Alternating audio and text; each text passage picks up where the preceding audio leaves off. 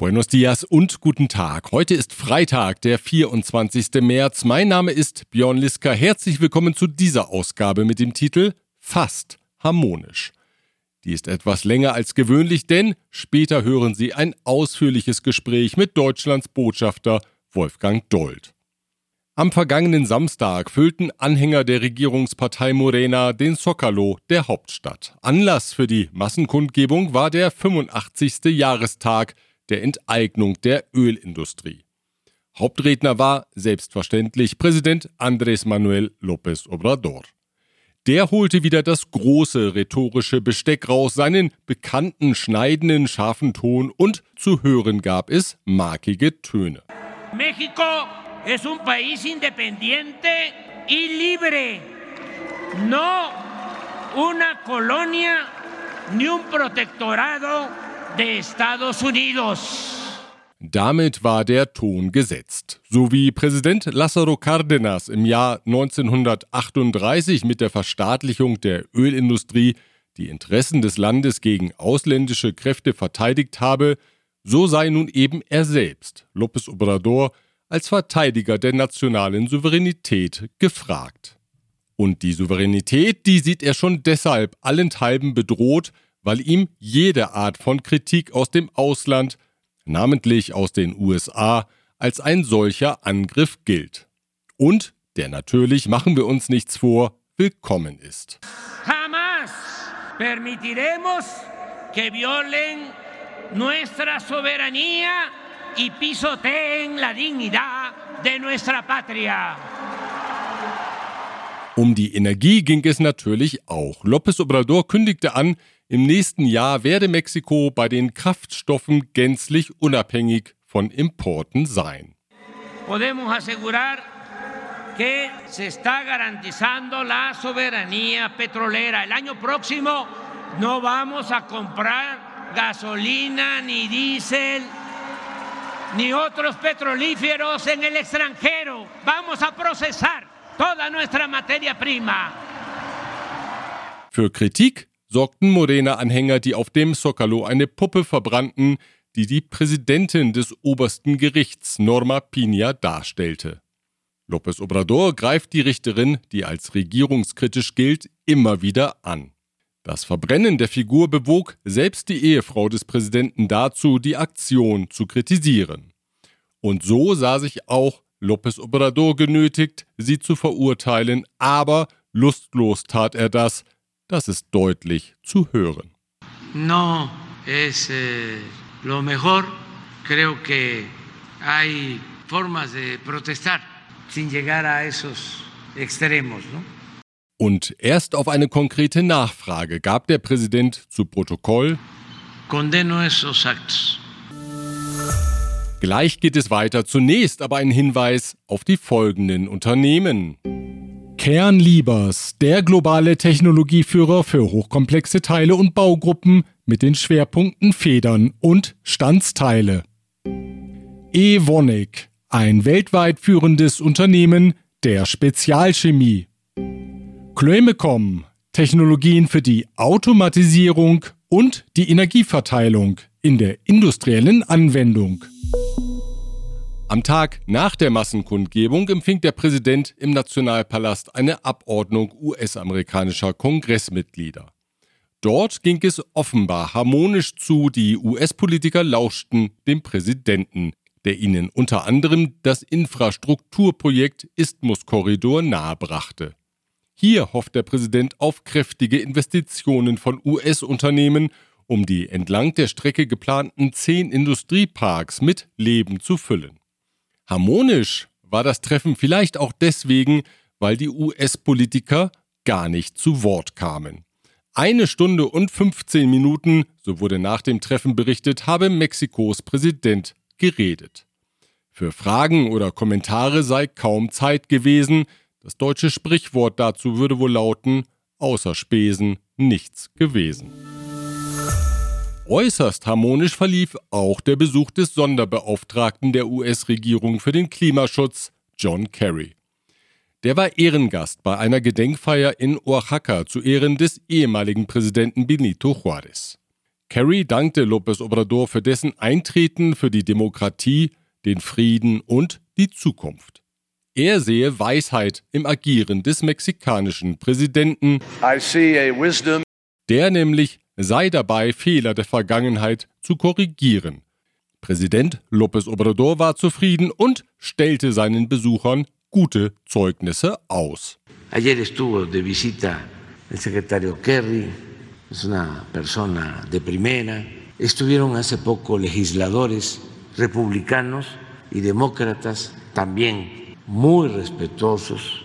Es hätte also eine durchweg harmonische Woche sein können, aber sie war dann doch nur fast harmonisch, was dieser Ausgabe den Titel gibt, denn da ist ja noch das US-Außenministerium. Das hat in dieser Woche in einem Bericht auf Demokratiedefizite und Menschenrechtsverletzungen in Mexiko hingewiesen, die seien weiter an der Tagesordnung. Präsident López Obrador wies das zurück und sagte, der Bericht sei eine Einmischung in innere Angelegenheiten und ein Verstoß gegen internationales Recht.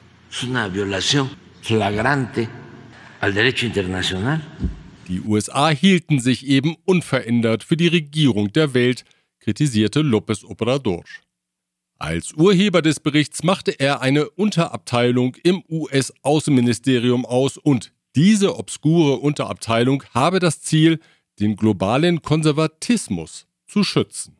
Es un departamentito dentro del Departamento de Estado que protege al conservadurismo de América Latina, del Caribe y del mundo. Esa es su función. Für Disharmonien sorgte US-Außenminister Anthony Blinken auch beim Thema Drogenkriminalität.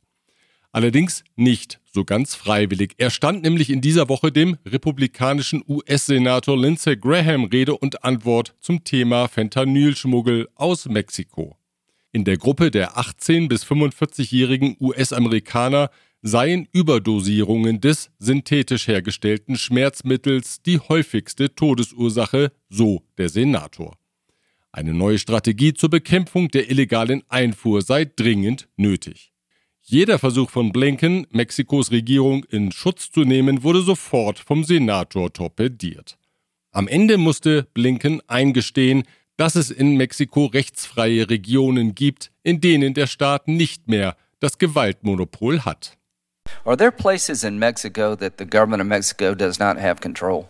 Um, I think you see uh, significant insecurity in, in, in parts well, of Mexico. my question is, are they ungoverned? I'm are there sure places? that there are yeah. individual Yeah. places, communities There- where are there drug common. cartels in control of parts of Mexico, not the government of Uh, I Mexico? think that's it's fair to say yes. okay. Der Senator schlug vor, das Problem an der Wurzel zu packen. Man müsse die Drogenkartelle als terroristische Organisation einstufen, dann könne man sie nach US-Gesetzen belangen. Ob die beiden Regierung diese Möglichkeit in Erwägung ziehe?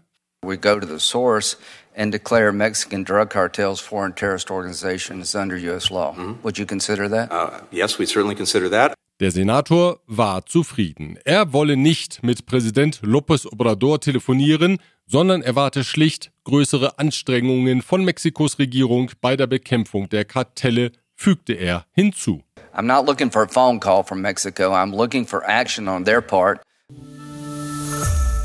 Gleich geht es weiter zunächst, aber der Hinweis auf folgende Unternehmen. ICUNet Group. Expatriate Management von der Vorbereitung über Begleitung bis zur sicheren Rückkehr inklusive interkulturellem Training und Coaching.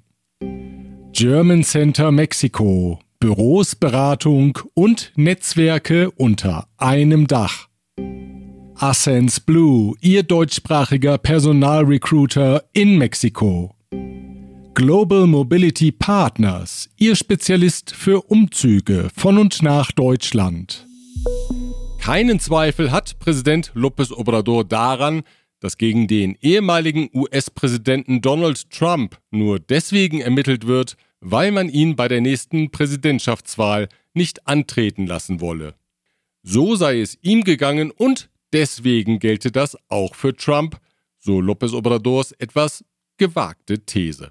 Para que no aparezca en la boleta electoral Y si digo esto es porque yo padecí de la fabricación de un delito, porque no querían que yo fuese candidato. Immer stärker in eine finanzielle Schieflage gerät der private Fernsehsender TV Azteca. Nachdem US-Investoren in dieser Woche gefordert hatten, das Unternehmen solle aufgrund seiner Zahlungsprobleme Insolvenz anmelden, verzeichneten die Aktien an der mexikanischen Börse binnen zwei Tagen eine Talfahrt um 30 Prozent. Zum Handelsschluss wurden die Papiere für 49 Cent eines Peso gehandelt, ein Ei kostet das Sechsfache, wie die Finanzagentur Bloomberg anmerkte. Der Eigentümer von TV Azteca, Ricardo Salinas Pliego, versuchte die Märkte zu beruhigen. Er sei zuversichtlich, mit den Gläubigern eine Einigung zu erzielen. Der US-Automobilfabrikant Tesla wird voraussichtlich keine Fabrik für die Produktion von Lithiumbatterien für Elektroautos in Mexiko errichten. Wie Präsident López Obrador berichtete, hatte Tesla-Chef Elon Musk von ihm gefordert, Mexikos Regierung solle den Bau einer solchen Fabrik zu 50 Prozent finanzieren. Der Unternehmer wies demzufolge darauf hin, dass die US-Regierung Ansiedlungen in dieser Größenordnung subventioniere. Mexiko müsse gleichziehen, um wettbewerbsfähig zu sein. Präsident Obrador antwortete seiner Schilderung zufolge, seine Regierung werde Ansiedlungen nicht subventionieren. Aber, so habe er Elon Musk gesagt, Dafür verfüge Mexiko über eine verantwortungsbewusste Arbeitnehmerschaft. Das sei doch auch etwas. In der vergangenen Ausgabe hatten wir auf den neuen Podcast des deutschen Botschafters in Mexiko, Wolfgang Dold, hingewiesen. Der spanischsprachige Podcast hat den Namen Guten Tag, Embajador und Sie finden ihn auf den bekannten Streaming-Plattformen. Darüber und über aktuelle Themen der deutsch-mexikanischen Beziehungen spreche ich jetzt mit Deutschlands Botschafter. Herr Botschafter Dold und etwas flapsig sage ich mal, Herr Podcast-Kollege, herzlich willkommen beim Mexiko-Podcast. Ganz herzlichen Dank, Herr Lisker, äh, dass ich bei Ihnen Gast sein darf. Sie haben jetzt auch einen Podcast. Worauf können sich Ihre Hörerinnen und Hörer in den nächsten Wochen und Monaten freuen? Beschreiben Sie doch einmal, worum es in Ihrem Podcast gehen wird.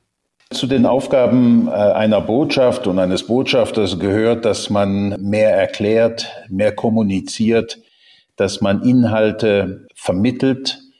Äh, wir müssen den Menschen ja hier sagen, was die deutsche Sichtweise ist, was unsere Bewertung ist. Da ist Podcast ein Format, das äh, den Vorteil hat, dass man sich mehr Zeit nehmen kann, als dies bei anderen Formaten wie Twitter, Facebook oder Instagram äh, der Fall ist.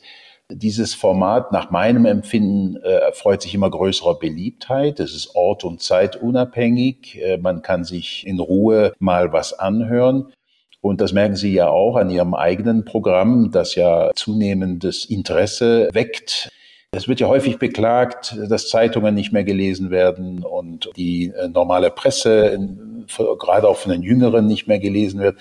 Ich glaube, die, die Gewohnheiten haben sich geändert, nicht das Interesse an äh, Aktualitäten. Und äh, die Gewohnheiten sind einfach ein bisschen andere und darauf müssen wir uns natürlich auch einstellen. Und ich glaube, Podcast ist in dem Zusammenhang wirklich ein gutes Format. Sie werden, so haben Sie es in der Premiere angekündigt, in Ihrem Podcast mit Gästen sprechen. Aus welchen Bereichen werden die Gäste denn kommen? Ich glaube, Gäste sind wichtig, weil wir damit auch mehr Pluralität erreichen. Es geht ja nicht nur darum, dass der Botschafter dann stundenlang monologisiert und irgendwelche Verlautbarungen vorliest. Erstens ist es natürlich ohnehin lebendiger, wenn man sich unterhält. Ich glaube, die Kunst der Konversation, des Austauschs ist etwas, was wir auch weiterhin auch wirklich pflegen müssen. Das wird jetzt kein brutales Streitgespräch geben. Aber es ist schon, glaube ich, gut, wenn man die Dinge aus verschiedenen Perspektiven betrachtet. Die Gäste werden aus allen möglichen Bereichen kommen, genauso wie dieser Podcast, den wir hier an der Botschaft machen wollen, viele Bereiche berühren wird. Politik, Kultur, Wirtschaft. Und wenn wir mal im Fußball ein bisschen besser sind, vielleicht auch mal über Fußball sprechen. Sind Sie eigentlich der einzige Botschafter in Mexiko mit einem eigenen Podcast oder kennen Sie Kolleginnen und Kollegen, die dieses Format ebenfalls nutzen? Also ich habe das erstmals äh, auf meinem vorigen Posten in Madrid geübt sozusagen. Ich habe dafür Mexiko geübt. Mir ist jetzt nicht bewusst, dass andere Botschafter da äh, einen Podcast äh, selber äh, betreiben. Ich bin auch noch nicht so wahnsinnig lange da, deswegen weiß ich das vielleicht schlicht nicht, aber gesehen habe ich das nicht. Herr Botschafter, lassen Sie uns noch äh, auf die deutsch-mexikanischen Beziehungen blicken. Ja. Wie sind die denn derzeit? Wo läuft es rund? Wo knirscht es vielleicht etwas? Das mit dem Knirschen ist für einen Botschafter immer so ein bisschen schwierig, äh, aber ich will trotzdem versuchen, äh, der Frage nicht ganz auszuweichen. Zunächst einmal äh, hatten wir ja mit dem Staatsbesuch im September wirklich einen guten Punkt gemacht in unseren bilateralen Beziehungen. Wir hatten schon lange keinen hochrangigen Besuch mehr gehabt. Und da war es sehr wichtig, dass der Bundespräsident gekommen ist. Frank-Walter Steinmeier hat viele Gespräche hier geführt, auch mit dem Präsidenten López Obrador. Das waren vertrauensvolle Gespräche in einer wirklich vertrauensvollen, offenen und sehr pragmatischen Atmosphäre. Mir hat das sehr, sehr gut gefallen. Er hat natürlich nicht nur mit dem Präsidenten gesprochen, sondern auch zum Beispiel eine gute Rede, wie ich finde, vor dem Senat gehalten um auch mit den Parlamentariern zu kommunizieren. Ich glaube, dieser Staatsbesuch hat eine wichtige Etappe in unseren Beziehungen äh, dargestellt und hat auch so ein bisschen, ich würde sagen, die Vertrauensgrundlage, die zwischen Mexikanern und Deutschen besteht, auch einfach noch mal ein bisschen verstärkt. Das würde ich sagen, das ist das, was rund läuft. Ja, auch äh, im Bereich der Wirtschaft habe ich in diesen sechs Monaten festgestellt, dass deutsche Unternehmen hier sehr aktiv sind, auch was die Erweiterung ihrer, ihrer Investitionen anbelangt. Viele Unternehmen sehen Mexiko als ein Land der Chancen und investieren dementsprechend investieren auch in die energetische Transition, denn es geht auch um Fragen der Elektromobilität. Äh, und Sie haben ja die Investitionsankündigungen gehört, sei es von Volkswagen mit ihrem neuen grünen Lackierwerk, sei es äh, BMW mit der Investitionsankündigung. Also das läuft. Wir haben, was das anbelangt, wirklich einen Lauf. Mexiko ist interessant als Standort. Wo hakt es, wo knirscht es? Für meinen Geschmack müssten wir mehr unmittelbare Treffen haben. Ja, wir sind natürlich sehr weit weg voneinander geografisch. Wir haben aber in vielen Punkten Gemeinsamkeiten und da würde ich mir mehr Präsenz mexikanischer hochrangiger Besucher in Deutschland und mehr deutsche hochrangige Besucher hier in Mexiko wünschen. Vor kurzem war der Tourismusminister in Berlin bei der ITB. Das war gut. Äh, das war aber sozusagen nach langer Zeit ein Besuch mal. Ich glaube, das könnten wir intensivieren, denn die unmittelbaren Kontakte sind eigentlich durch nichts wirklich zu ersetzen. Lassen Sie uns auch noch auf die europäische Dimension blicken. Lateinamerika war da ja doch ein bisschen aus dem europäischen Fokus geraten in den vergangenen Jahren. Der Angriff auf die Ukraine, die Lithiumfunde und das selbstbewusste Auftreten Chinas in Lateinamerika. All dies sorgt für eine Wiederaufnahme der Besuchsaktivitäten. Aber hier ist man, so ist meine Wahrnehmung, wie auch Olaf Scholz in Brasilien ja etwas überrascht feststellen musste, in der Ukraine-Frage keineswegs immer automatisch auf der deutschen oder der europäischen Linie Müsste Europa nicht noch viel mehr unternehmen, um zu erklären, was da in Europa gerade auf dem Spiel steht, auch für Lateinamerika? Denn hier sind die Sympathien für den Aggressor Russland ja mitunter durchaus groß. Ja, also aus meiner, aus meiner Perspektive geht es auch gar nicht so sehr darum, dass wir erwarten, dass andere Länder, auch in Lateinamerika, auf die europäische Perspektive einschwenken. Ja, wir haben ja durch unsere unmittelbare geografische Nähe zu dem russischen Krieg natürlich einen ganz anderen emotionalen Zugang zu diesem Thema. Ähm, das äh, ist, wenn man so weit weg ist äh, wie in Lateinamerika, nicht der Fall. Aber wir dürfen nicht vergessen, dass Mexiko alle wichtigen Resolutionen der Generalversammlung unterstützt hat, nämlich die Resolutionen, die ganz klar festgestellt haben, was ist Völkerrecht und was ist völkerrechtswidrig. Da spüren wir eine Wertegemeinschaft mit Mexiko, die natürlich für uns sehr, sehr wertvoll ist, gerade in äh, dieser Epoche der Zeitenwende, die, wie, wie der Bundeskanzler es ja ausgesprochen hat. Ich glaube, wir müssen akzeptieren, dass Länder im sogenannten, sogenannten globalen Süden einfach auch eine eigene Perspektive auf die Dinge haben. Äh, ich glaube nicht, dass viele Länder richtig Lust auf ein Gesellschaftsmodell äh, hätten oder haben, wie das in Russland vorherrscht, ja, oder äh, in, in anderen Ländern, in China. Ich glaube, niemand strebt ein System an, wo man seine freie Meinungsäußerung nicht äh, ausüben kann, wo man nicht kritisieren darf, wo Diversität äh, nicht zugelassen wird, wo auch die Frage der Verantwortlichkeit von Führung nicht gestellt wird. Ich glaube, darauf hat äh, niemand so richtig Bock.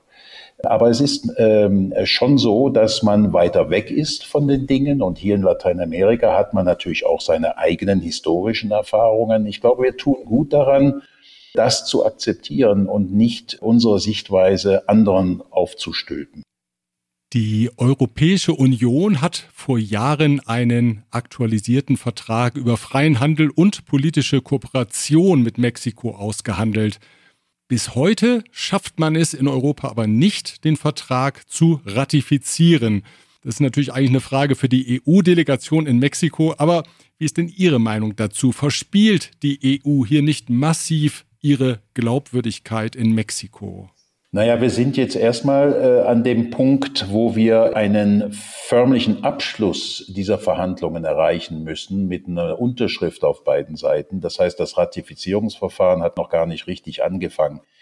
Da tun sich beide Seiten immer relativ schwer, ein solches Globalabkommen abzuschließen. Da geht es ja um sehr viel mehr ähm, als bloß ein bisschen Freihandel sondern das ist ein globales Abkommen, das auch wirklich ein sehr politisches Abkommen auch darstellt.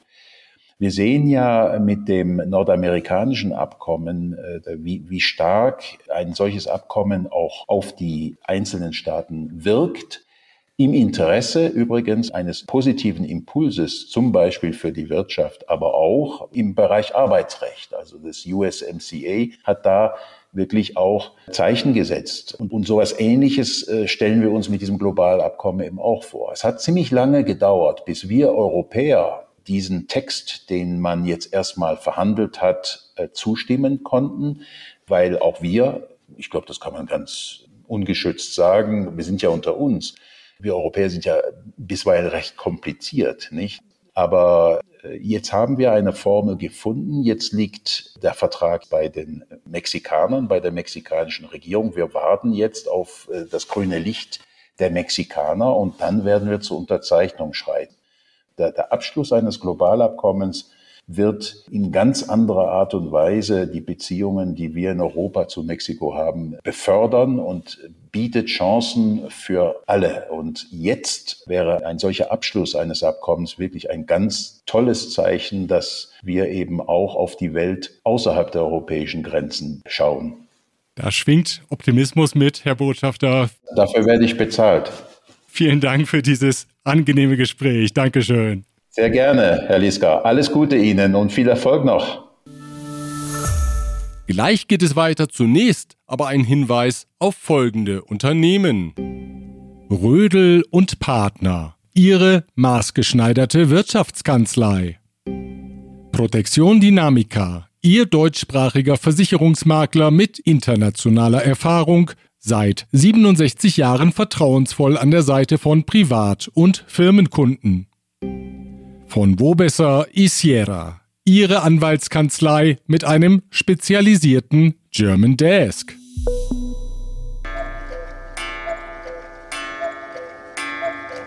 Nicht nur Kuckucksuhren, alle Uhren werden an diesem Wochenende umgestellt, nicht in Mexiko, aber in Deutschland. Weil in Mexiko die Sommerzeit bekanntlich abgeschafft wurde, beträgt die Zeitdifferenz ab Sonntag 8 Stunden statt der gewohnten 7 denken Sie auch daran, Ihre Kontakte in Deutschland daran zu erinnern. Soweit die Informationen aus Mexiko. Wir hören uns wieder am nächsten Freitag, wenn Sie mögen. Bis dahin.